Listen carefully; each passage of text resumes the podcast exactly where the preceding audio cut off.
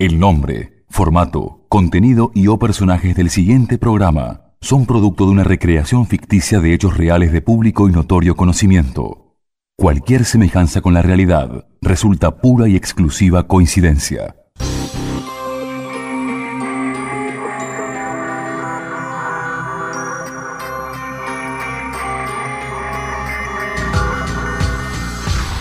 Fue en el año 2007. Los trabajadores de las escuelas neuquinas estaban en lucha y el gobernador Jorge Sovich en campaña para ser presidente.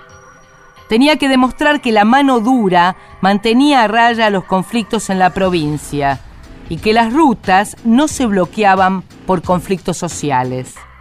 La víctima del desenfreno represivo del candidato Sovich fue un maestro, un profesor sencillo y luchador que había sido elegido el rey del colegio por sus alumnos. Secretos argentinos. El asesinato de Fuente Alba. El maestro del pueblo. Siento una gran emoción y una profunda alegría, porque me preparé toda mi vida para gobernar la Argentina. De norte a sur, de este a oeste, para los de derecha, para los de izquierda, para los del centro. ¿Saben por qué? Porque no me preparé para vengarme. Me preparé para gobernar. Para gobernar para Juan, para Pedro, para María, para Estela, para Laura, para Federico, para Mariana. Incluso para Néstor y Cristina. Cristina, 41. Sovich 100%. Estoy 100% preparado. 100% preparado. 100% preparado. 100% preparado. 100% preparado. 100% preparado. 100% preparado. Febrero de 2007. En el centro de convenciones de un lujoso hotel marplatense, el gobernador estrechó la mano de empresarios y políticos, dando por terminada la reunión acababa de concertar posibles alianzas. Empresarios y financieros colaborarían con fondos para la campaña. Políticos con miras al futuro le darían su apoyo. El epicentro de la campaña sería el orden y la seguridad.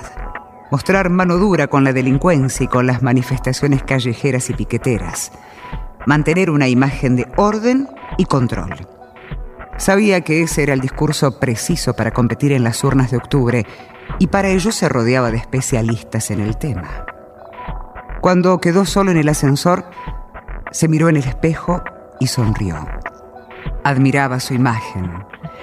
Pensaba que era digna del sillón de Rivadavia. Al llegar a la planta baja, el gobernador pensó en que algún día cámaras de fotos y reporteros lo aguardarían del otro lado. Acomodó las solapas de su saco y salió. Al mismo tiempo, en Cenillosa, una pequeña localidad al sur de Neuquén, Carlos y Sandra recibían en su casa a Sergio, un colega docente y compañero de lucha de la Asociación de Trabajadores de la Educación de Neuquén. Siempre lo dije, Sandra, ¿eh? Haces la mejor comida de las mujeres de mis amigos casados. Uh. Gracias, Sergio. En cuanto Carlos me dijo que llegabas hoy, le dije que te invite a cenar y me fui a comprar. La verdad, negra, te pasás, ¿eh?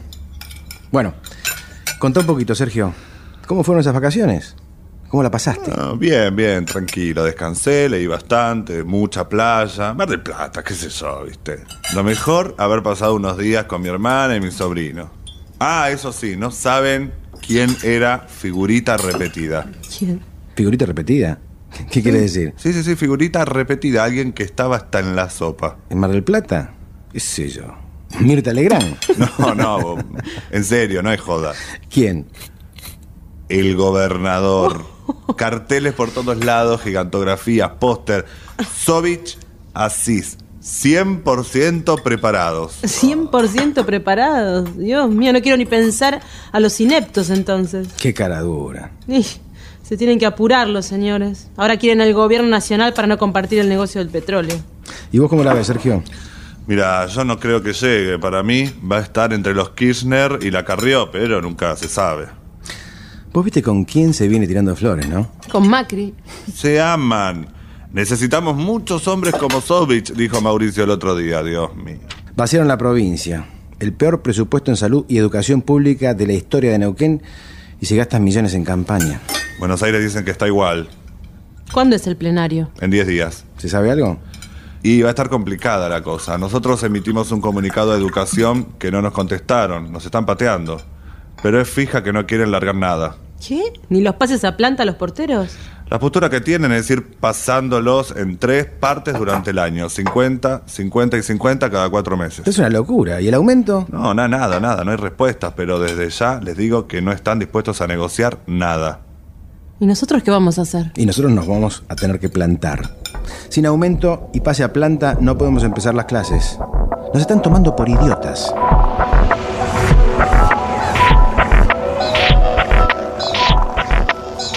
Mientras cruzaba el lobby del hotel y un par de curiosos lo señalaban, el gobernador pensó que sería una buena idea dar la noche libre a su chofer. Iría a cenar con su familia afuera, quizás al puerto, y era mejor mostrarse menos acartonado, más común. Regaló entonces 300 pesos a su empleado, lo mandó al casino o a comprar recuerdos por la peatonal, justificando que era la última noche en la ciudad balnearia, y él mismo puso en marcha el motor de su lujoso Hyundai. Al mismo tiempo, en algún bar del centro de Neuquén Capital, un funcionario del gobierno neuquino y un diputado nacional por la provincia de Buenos Aires, que visitaba viejos amigos, tomaban juntos unas copas. Te felicito, Pascua, ¿eh? Subsecretario de Seguridad de Neuquén. ¿Quién lo hubiera dicho? Ay, bueno, uno se preparó para eso. Igual me diste una mano bárbara, Eugenio. Para eso están los amigos, querido. Ah, Sí, sí. Mira, me preocupa un poco la ofensiva del gobernador para las presidenciales. Si gasta tanto en campaña, después empieza a recortar por otro lado y nos saca presupuesto a nosotros. ¿Qué? Quédate tranquilo, Pascuarelli. Tu secretaría no la va a tocar. El gobernador sabe que tiene que hacer hincapié en materia de seguridad. De ahí no va a sacar un solo peso, acordate.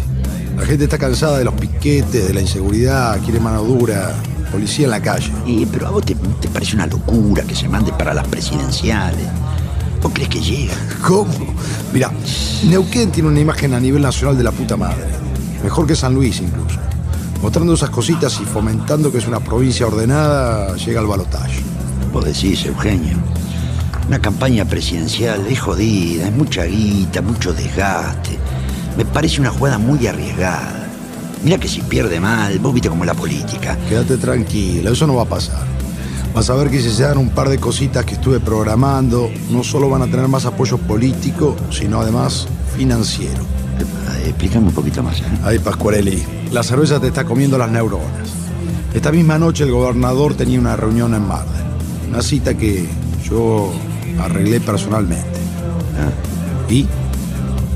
¿No caíste todavía? ¿Con Mauricio? ¿Querés un megáfono, boludo? Sí, Mauricio. Mauricio siempre lo miró con buenos ojos.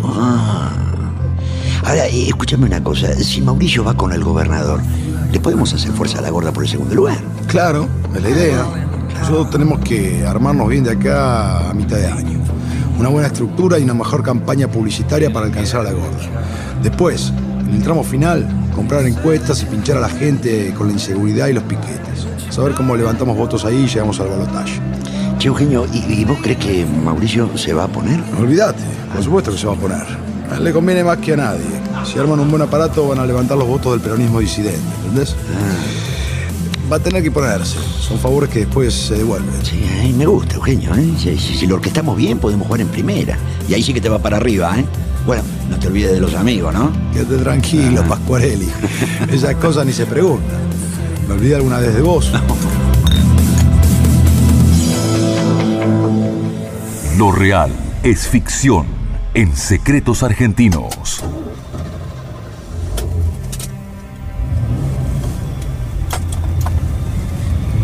El gobernador bajó por Colón hacia la costanera. Antes de tomar la Peralta Ramos, sintió un acceso de emoción que le recorrió el cuerpo. Al principio quería evitar mirar. Quería sentirse humilde, pero no pudo. Primero con cierta timidez, hasta con algo de vergüenza, más luego con un enorme orgullo. Observó el gigante cartel que enseñaba su rostro en lo alto del edificio. El gobernador se veía seductor. Quizás por su mirada austera, quizás por su sonrisa próspera. Miró la hora y decidió que tenía algo de tiempo aún. Sonrió cómplice consigo mismo y dio la vuelta a manzana para verse una vez más. En Neuquén, Carlos acompañó a Sergio un par de cuadras. Caminaron tranquilos, dando sus sensaciones sobre lo que se aproximaba. ¿Y vos? ¿Estás bien? Mira que esta hay que hacérselas hasta el fondo, ¿eh? Se te noto preocupado. Mirá, Carlos, vos sabés cómo es esto. Nosotros no vamos a aflojar, pero ellos están durísimos. Se van a plantar también. Pero no importa. Tenemos que aguantar. No nos queda otra, Sergio. Encima quiere ser presidente este tipo. Siempre la misma historia. No puede ser así. Seguro. La idea es plantear un plan de lucha a largo plazo, Carlos. Algo radical que no termine acá. No solamente tenemos que conseguir lo nuestro. ¿Entendés? El país entero tiene que saber quién es este tipo. Es que mete mucha pauta publicitaria en los grandes medios. Sí, ya sé. Pero tenemos que encontrar grietas, avisar a los compañeros de otras provincias, contarles. No tenemos el aparato que maneja él. Con respecto a nuestros reclamos, nosotros, ¿dónde nos plantamos? Pase a planta de los 150 compañeros y 40% de aumento con paritarias. De ahí no bajamos. Seguramente vamos a esgrimir 4 o 5 puntos más, pero como para negociar, ¿viste? Estamos en las antípodas. Va a estar dura la mano. Es lo que te digo. Encima están obsesionados con el orden y la seguridad. Van a querer mostrar una provincia controlada. Bueno, nosotros tenemos que mostrar que nos están hambreando, viejo. Los docentes tenemos que estar enseñando, no cortando rutas. Pero esto es lo que ellos generaron. Sí, sí, ni hablar, ni hablar. Bueno, Carlos, te dejo que mañana arranco temprano. Tengo que ir al sindicato a ordenar muchos papeles. Dale, dale, anda. Mañana hablamos, ¿eh? Y cambia la cara, ¿eh? Nos tiene que ir mejor, ¿no?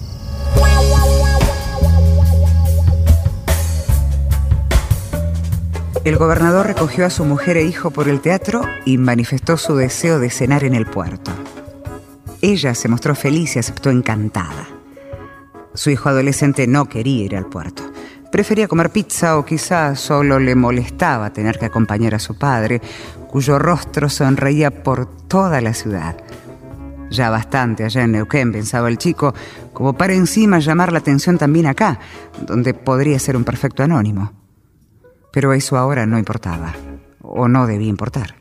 Su madre muy bien lo había leccionado sobre la campaña y las expectativas presidenciales de su padre, como para hacer un berrinche por tan poca cosa. Suspiró profundo, cerró los ojos y dijo que el puerto era una buena elección. El gobernador lo miró conforme por el espejo retrovisor, puso primera, hizo un comentario despectivo sobre algo que vio y arrancó. Mientras tanto, los funcionarios continuaban con su charla y, por supuesto, con la diversión. ¿Sabes lo único que me preocupa a mí, Eugenio? Me imagino. Los maestros. Sí, los docentes. Se viene marzo, siempre joden los maestritos cuando empiezan las clases. Ni que lo digas vos que fuiste del gremio. Yo daba historia, y, y es interesante saber historia. Te das cuenta que los procesos siempre son cíclicos. Ahí tienen razón, ¿eh? No te hace tan mal la cerveza, ¿eh? Vamos a tener que estar atentos. En educación, ¿qué se comenta? El aumento se lo van a negar. Tan loco, quieren un 40%. ¿Qué? Ah, de remate está. No, y aparentemente bastante duro también. Ya emitieron un comunicado de que no van a empezar las clases si no los atienden. Sabes que si lo manejamos bien no es tan malo, ¿eh? Puede ser un momento clave. ¿En qué sentido lo decís? Es un momento bisagra para mostrar nuestra política, Pascua. Una provincia ordenada, sin desmanes, segura. ¿Entendés? Sí, viéndolo así, sí. Pero son docentes, ¿sí? La gente los banca bastante. Cuentan con mucho apoyo popular y no lo puedes tocar al final. Depende, Pascua, depende. Nadie va a tocar un docente, no tenemos necesidad. Y si la hay, la manejamos. ¿Cómo? Es un tema de conceptos, Pascua. Estos tipos son docentes hasta que un corte de ruta los convierte en piqueteros, ¿entendés? Si los medios hablan de piquetes, de caos vehicular, de tipos encapuchados con palos, Doña Rosa se va a olvidar que, que son maestros y ya no va a importar eso. ¿Seguís? Sí, la tenés clara, Eugenio, ¿sí? La ley de más fuerte, Pascua. Hay que saber adaptar todo el contexto. Yo tengo gente que nos puede servir. ¿Tenemos margen para contratar algunas personas? No, no sé, si la justificás por ahí. Está bien, quédate tranquilo. Yo lo manejo con el gobernador. ¿Ahora? Disculpame, pero ¿Cómo haces desde Buenos Aires para asesorar al gobernador, ocuparte de tus asuntos, la banca, estás en todos lados? Hay que esforzarse, querido. Ya te dije, la ley es más fuerte. Che, mirá esas dos minas de ahí. ¿Eh? Esas dos. La de rojo. No te saca los ojos de encima. ¿A mí?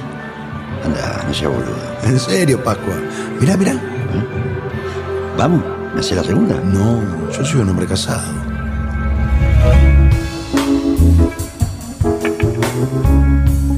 El gobernador llegó por fin al puerto. Le habían recomendado un fino restaurante. Eran pasadas las 11 y estaba bastante fresco, incluso comenzaba a lloviznar. Al ver la puerta del lugar dudó un instante. Había mucha gente esperando, situación que no le gustaba. Sin embargo, enseguida su mujer lo convenció. Si se acercaba a la entrada y se mostraba humildemente, les armarían una mesa especial. El gobernador lo dudó. Pensaba si estaba bien marcar esa distancia en estos momentos, pero algunas sonrisas aduladoras lo convencieron. Fue hasta la empleada que anotaba los turnos en una planilla y se anunció con displicencia. Buenas noches. Una mesa para tres a nombre de Jorge. La chica lo anotó sin mirarlo siquiera, o sin reconocerlo tal vez. Pero el metre lo vio desde el interior y enseguida mandó armarle una mesa especial, recibiéndolo con una amplia sonrisa invitándolo a pasar. El gobernador, sonriente también, aceptó el ofrecimiento.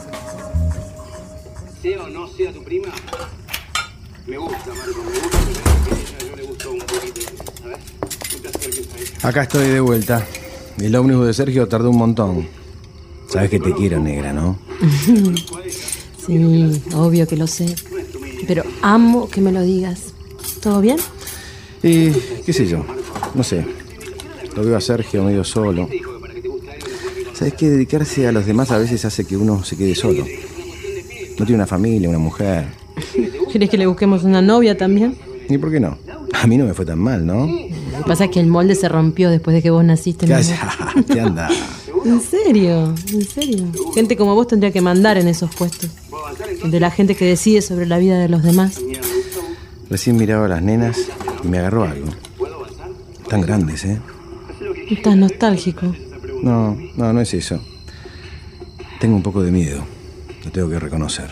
¿Miedo? ¿Vos? Sí, qué sé yo. Vos me conoces más que nadie, negra. Sabes que no voy a bajar los brazos. Pero... ¿y si todo esto es en vano? Si nos pasamos la vida luchando para ver que lo único que hace este sistema es absorber las luchas y marginar a los luchadores repitiendo todo una y otra vez. Carlos, Carlos, mi amor, siempre fue así. Pero si pensamos eso no podemos vivir.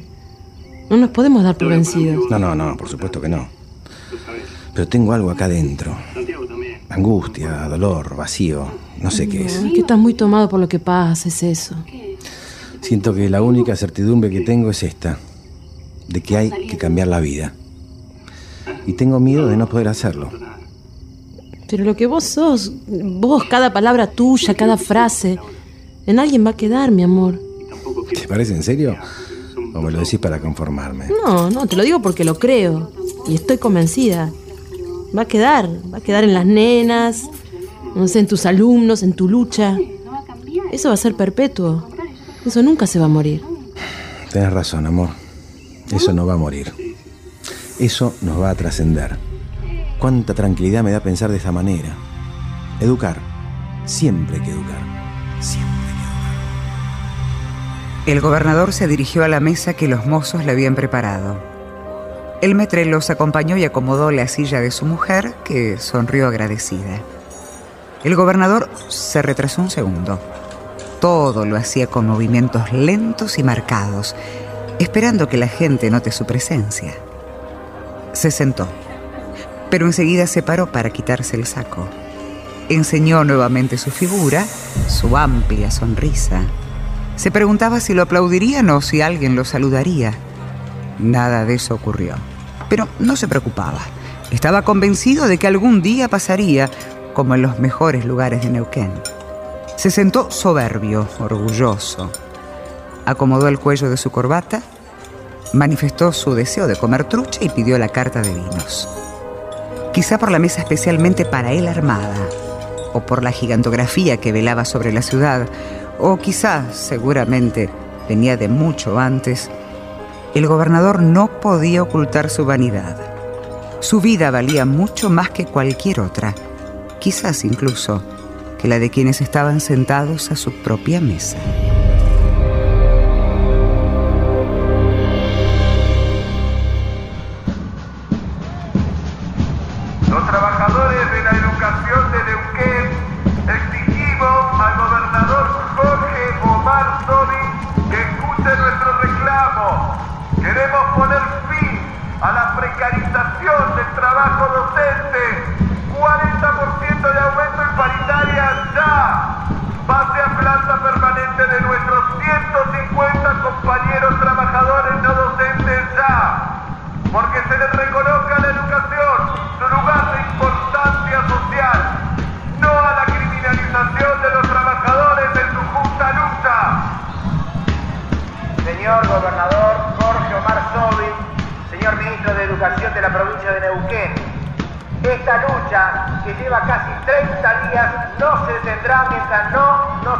Exigimos una respuesta a nuestros reclamos.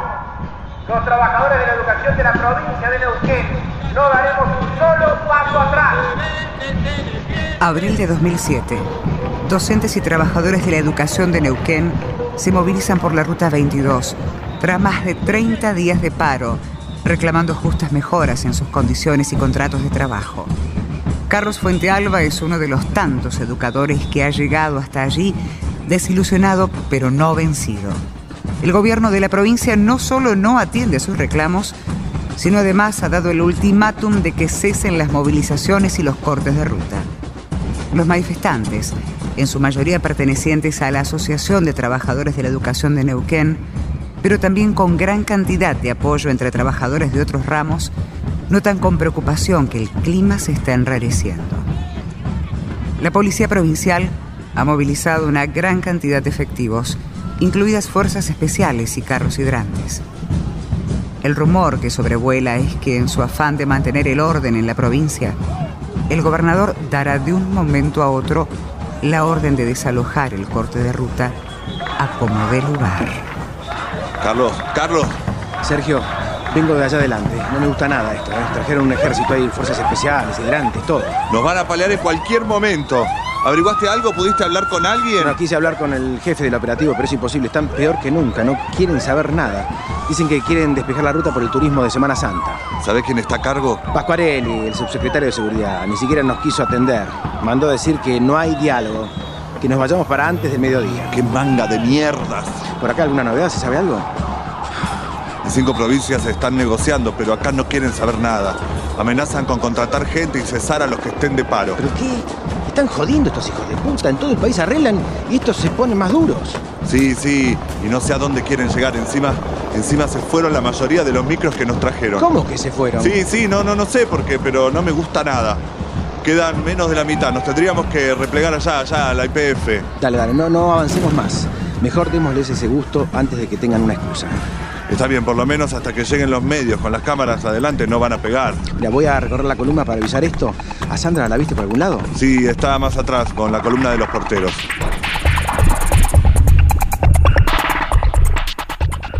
Como todos los días, a las 11.30 de la mañana, el gobernador cerró la sesión del Poker Stars y llamó a su mujer por teléfono. Ella le dijo que había oído en la radio que la policía iba a desalojar de un momento a otro la ruta cortada por los docentes y le pidió que tenga cuidado, que por favor no lastimen a nadie. El gobernador se arrepintió rápidamente de haberla llamado, le exigió que no se meta en sus asuntos y que si sentía algún tipo de simpatía hacia los piqueteros, le haga el favor de no manifestárselo. Ella quedó un segundo en silencio. Le recordó que eran piqueteros y docentes, como ella. El gobernador le ordenó que lo deje en paz y cortó el teléfono.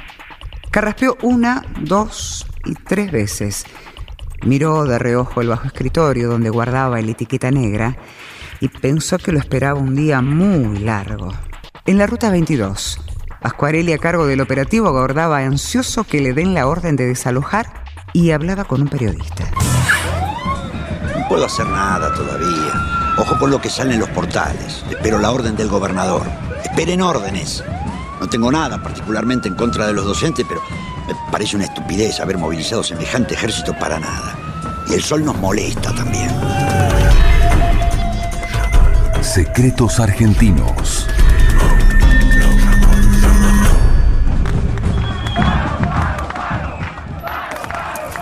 ¿Y señor, llegó la orden o no?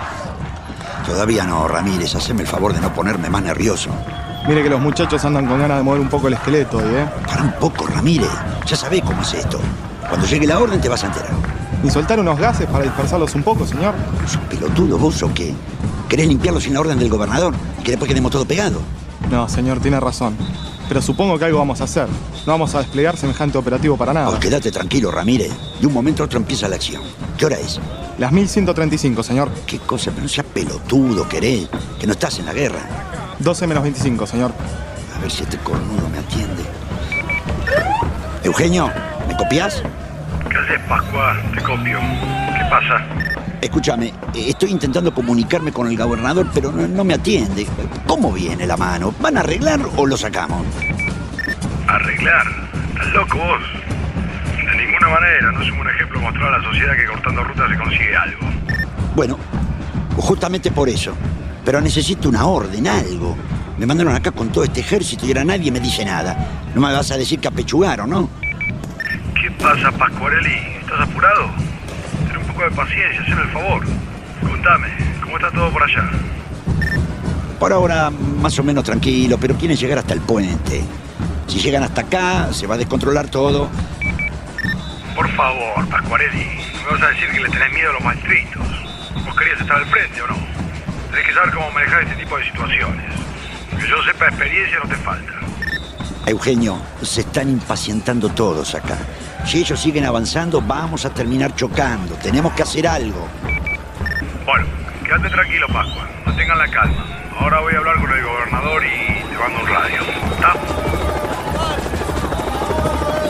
Compañeros, escúchenme, compañeros. Vamos a mantenernos unidos en este lugar. No avancen más.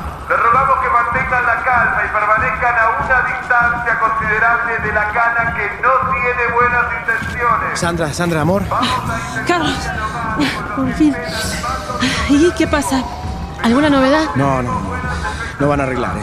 ¿Cómo que no? ¿Cómo que? Pero se están arreglando en todos lados. Sí, sí, pero estos turros no quieren saber nada. Ahora se agarraron de que es una movida política en su contra, qué sé yo. Mira vos, las pobres víctimas de los docentes subversivos ahora. ¿Te das cuenta? Escúchame, nos vamos a replegar. No sabemos bien qué pasa, pero no pinta bien. Yo fui con Guagliardi y un par más, pero no, no nos quisieron atender. Dicen que estamos impidiendo el normal desarrollo del turismo en la provincia, que, que- nos corramos de la ruta y hablamos. Y hablamos de... ¿Pero de qué vamos a hablar? Que venga Sovich y dé la cara si quiere hablar. Sandra, amor, quédate tranquila. Sí, pero quisiera ver a él acá. Para un poco, escúchame. Salgan de la ruta. Avisa acá que, que no se vayan a desbandar, ni se les ocurra seguir adelantándose porque empiezan con los palos, ¿está? Y el del megáfono es Sergio. Háganle caso en todo lo que diga. Yo enseguida vuelvo, ¿eh? No, pero ¿a dónde vas ahora? Me voy a recorrer la columna. Hay que avisar que, que vamos a despejar así y no tienen excusas para pegar. Otra cosa. Muchos de los micros se fueron. Si llega a pasar algo, andate con Sergio, ¿eh? Yo me las arreglo. A ver, ¿Cómo se fueron los micros? Sí, sí, se fueron, no sé por qué. Pero no es una buena señal, ¿sabes? Enseguida vuelvo. Quédate tranquila, negra, por favor, ¿eh? En cuanto puedas, anda hasta donde está Sergio y los muchachos. No te vayas a quedar sola, ¿eh? Te amo. Yo también te amo. Chao, mi amor. Chao, Carlos. Cuídate, ¿eh?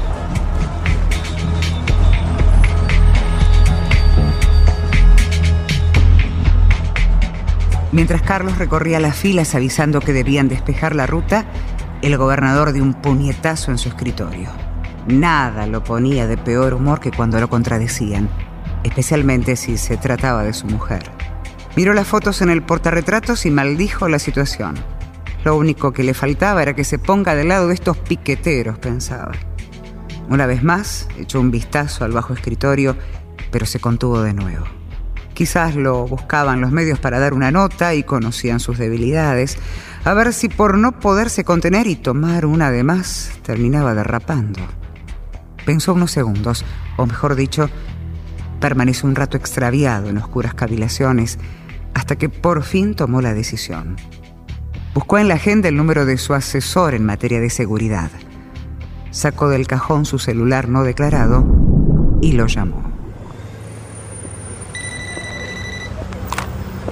Señor gobernador, ¿cómo anda? Justo estaba por llamarlo. Acabo de hablar con Pascuarelli. Dice que son muchos y que están más duros que nunca, que no están dispuestos a desalojar la ruta para las buenas. Coincido, queda otra. Usted sabe cómo es esto. De algún modo hay que imponer respeto. Si no, fíjese lo que pasa en Buenos Aires. Totalmente. A mí me parece que es una decisión acertada, gobernador. Perfecto. Ya mismo hablo con Pascuarelli.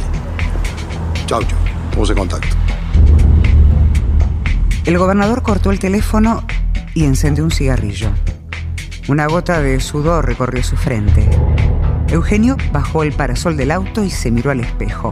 Pensó que por fin había llegado su hora.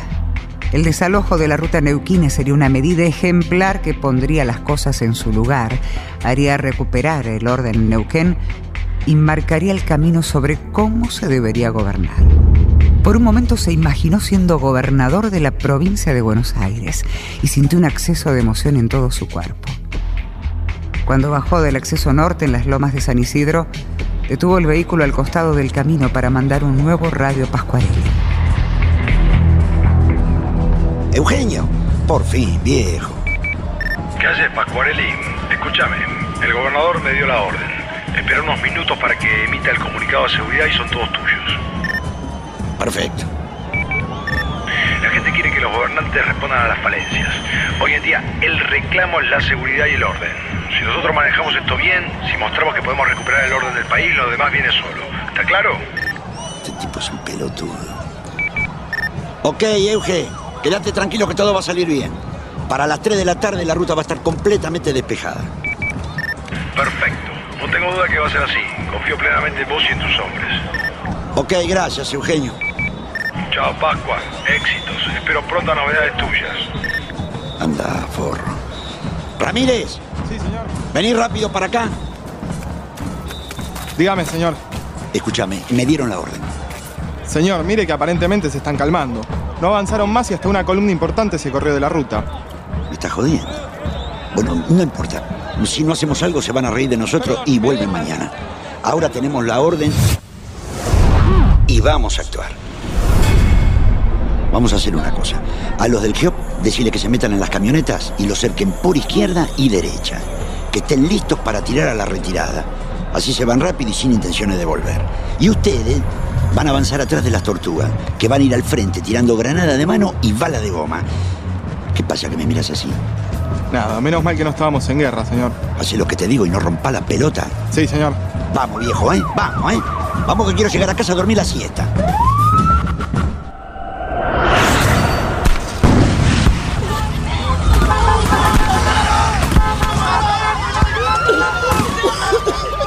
Sergio.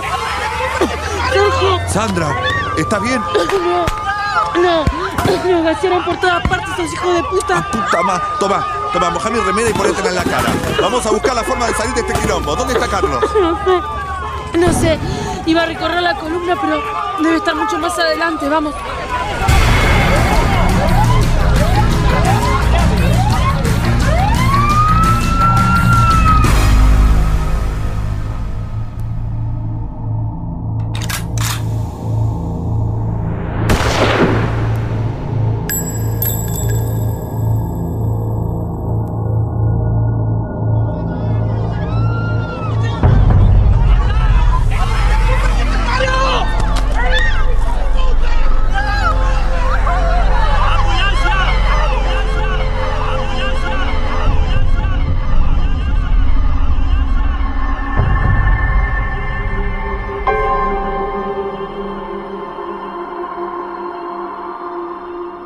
Diciembre de 2006. En el acto de fin de año de un colegio secundario del Centro Provincial 69 de Neuquén, los alumnos dieron a Carlos el premio de rey del colegio. Unos decían que era por su extrema bondad, otros porque era el más pintón. Todos coincidían en que era un tipazo que vivía preocupado por la situación de sus alumnos. Bueno, gracias chicos. Realmente, muchas gracias. Bueno, ¿qué puedo decirles? La verdad que me hace un poco de gracia y hasta, y hasta ruido, ¿no? Rey del colegio. Se los agradezco. ¿eh? Chicos, los que me conocen ya saben más o menos lo que les voy a decir y los que no, bueno, me escucharán un ratito y me conocerán. Yo sé lo difícil que es para ustedes venir acá cada día. Entiendo que no le encuentren la razón y, que muchos piensen en dejar los estudios para trabajar y dar una mano en su casa. Pero tienen que seguir, chicos. Tienen que seguir. Vivimos en un sistema que no quiere que estudien, que hace lo posible para que no crezcan, para cortarles la libertad. Pero ustedes tienen la respuesta a eso. Tienen que luchar para salir adelante y hacer de este un mundo mejor. No se entreguen, amigos. Sigan estudiando. Luchen con el corazón y con alegría. Porque si yo terminé mis estudios y hoy estoy acá, cualquiera de ustedes puede hacerlo también. Solo así, algún día llegarán a ser libres.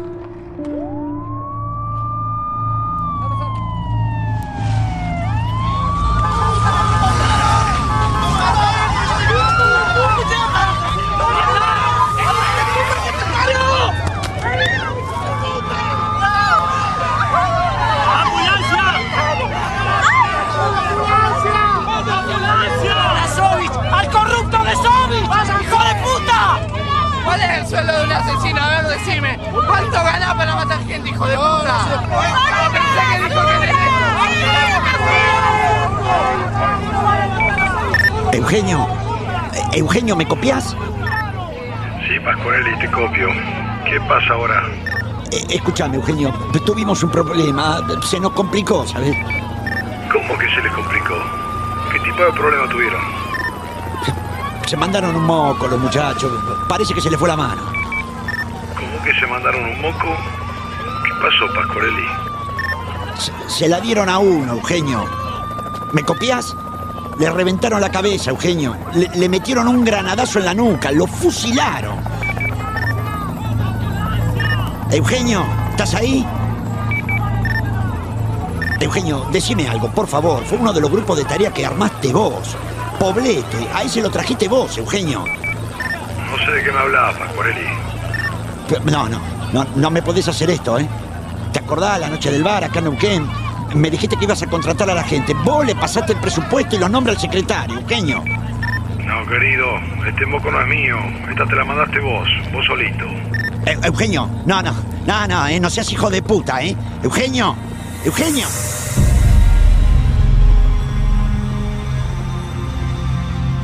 El rumor se extendió rápidamente. Cuando llegó a oídos de Sandra que el herido era un tal Carlos de Cenillosa, enseguida comprendió que se trataba de su Carlos. Un lógico ataque de llanto y desesperación se apoderó de ella. En cuanto pudo fue al hospital acompañada por Sergio, pero no llegó a verlo. Cuando le confirmaron que era él, debieron sedarla y mantenerla en una sala acompañada por personal psiquiátrico del hospital. Mientras tanto, Carlos Fuentealba agonizaba y en su sueño de coma no se conformaba. Quería seguir luchando. Darío Poblete, el bestial sicario que fusiló al docente por la espalda, bajó la visera del casco para esconder su rostro y se perdió entre sus pobres y cobardes compañeros. En su despacho, el gobernador cortó el teléfono y carraspeó. Cerró con llave la puerta y sacó por fin la etiqueta negra del bajo escritorio. Se sirvió una medida que acabó en un sorbo y luego sirvió otra que degustó más tranquilo. Los teléfonos comenzaron a sonar insistentemente, pero él solo desconectó el cable y apagó su celular. Eugenio se deshizo del radio que lo mantenía comunicado a Pascuarelli y como si nada ocurriera, ingresó a un locutorio para realizar otra llamada. Hola Mauricio. Sí, soy yo. Escúchame, despégate de manera urgente de Sovich que la embarró. Quédate tranquilo que yo ya lo hice, ya me despegué. Dale, dale, te tengo al tanto. Chau.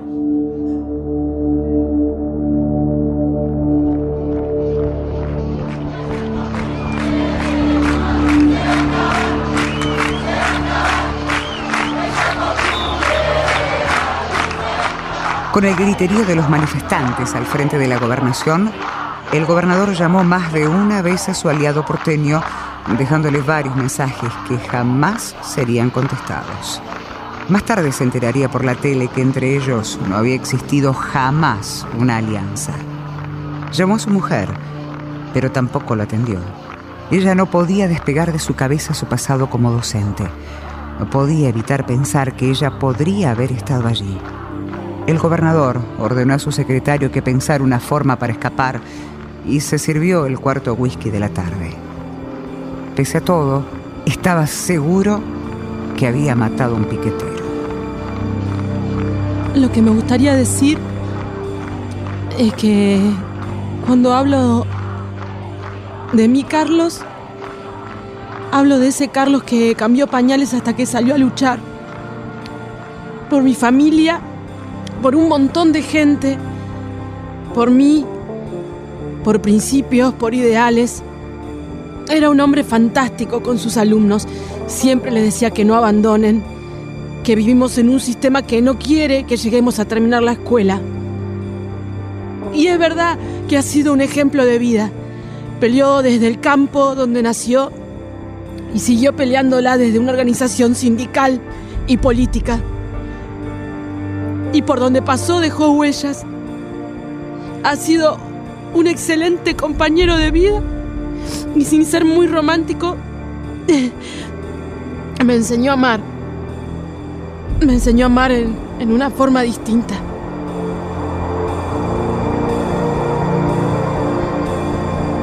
No se entreguen amigos, sigan estudiando, luchen con el corazón y con alegría. Si yo terminé mis estudios y hoy estoy acá, cualquiera de ustedes puede hacerlo también. Solo así algún día llegarán a ser libres.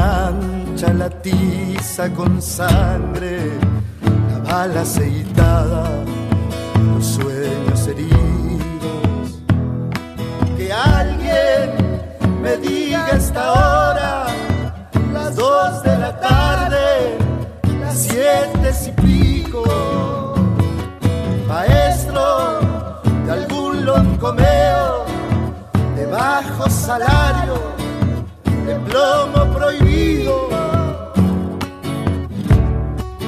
Si el hombre que cae es un argentino,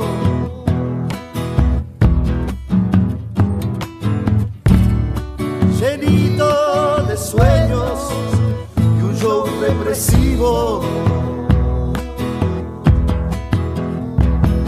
Que el cumba que caiga no lo lleve el tiempo ni lo cubre el olvido. Matar a un maestro es talar las raíces, las ramas, los changos, el fruto. Golpeemos cultrunes de fuego, perversa en la carga, los brazos vencidos, aula vacía, pupitre, llora la ausencia de quien ha partido. Si salir la ruta parece un castigo.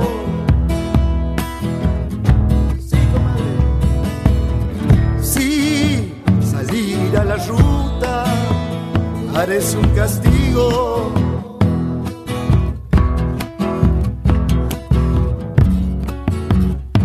Seas vos, que sea aquí, aquí en este patio celeste, besando tu grito.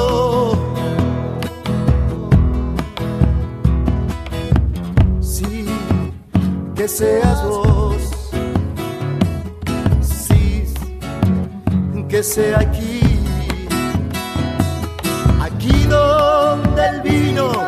la mesa se tuercen quejidos.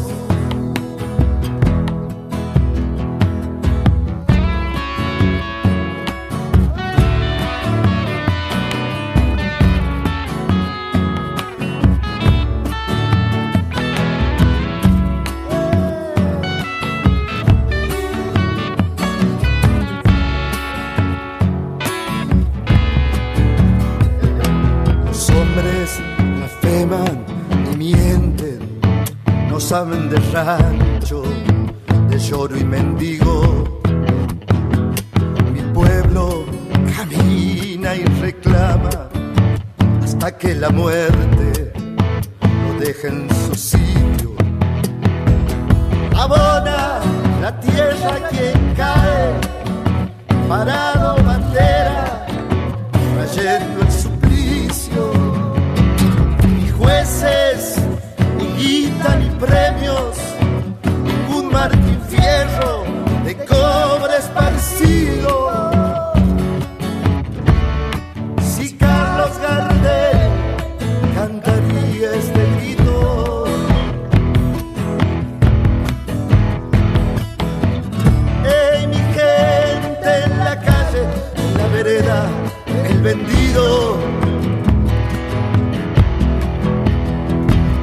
Que vengan los libros, la historia, a pintar las verdades alto en los muros. Las tizas manchadas con sangre escribirán la lucha, los tiempos futuros. Mi raza, es cuna de machos, que lanza fogones de poncho cuchillo. Solito en medio la calle, a un grito el pan, que es frío y lo miro. Salir a la ruta parece un castigo.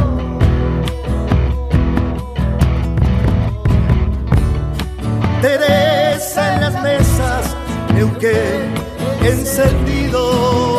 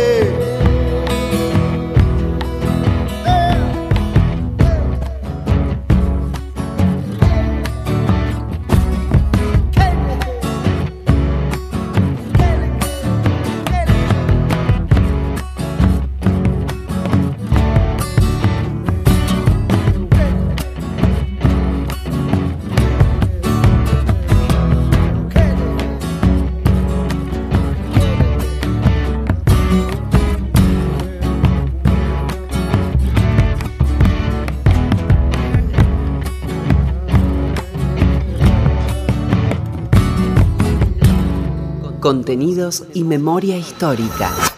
Radio Nacional.